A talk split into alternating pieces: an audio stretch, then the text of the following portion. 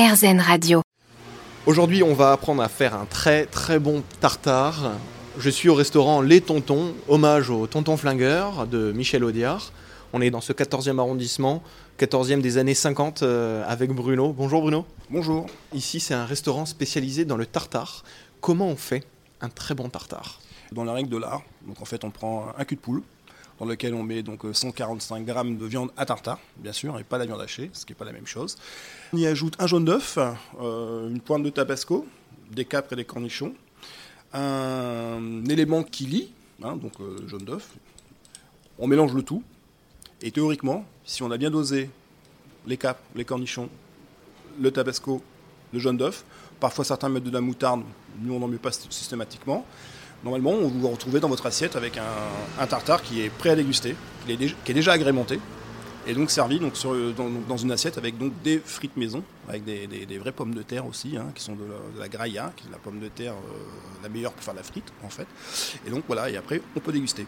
Ici vous avez 25 références de tartare différents. Vous, votre préféré, c'est lequel? Alors moi, dans les crus, euh, le sud-ouest, j'aime beaucoup. Euh, le Roquefort Porto également. Euh, le traditionnel, bien sûr, euh, classique. Euh, dans les poêlés, j'aime beaucoup le Rossini. Alors, la façon Rossini, c'est en fait avec une tranche de foie gras chaud, voilà, qui est déposée sur le tartare qui lui-même a été poêlé. Il existe la même chose avec un, tartare donc poêlé façon Rossini avec une sauce au cèpe, qu'on recouvre la tranche de foie gras qui, est, donc, a été légèrement tiédi avec la sauce au cèpe. Ça, c'est très très bien. Il y a un tartare qui marche très bien, c'est le roquefort miel. Ça, ça donne un goût un peu sucré, acidulé entre le miel et le roquefort. C'est vraiment euh, excellent. Et vous pouvez les avoir tous d'ailleurs, hein, en XXL ou en double, en double XL. Hein. Tous les tartares, les 25 sont proposés de manière générale avec un supplément double XL ou XXL.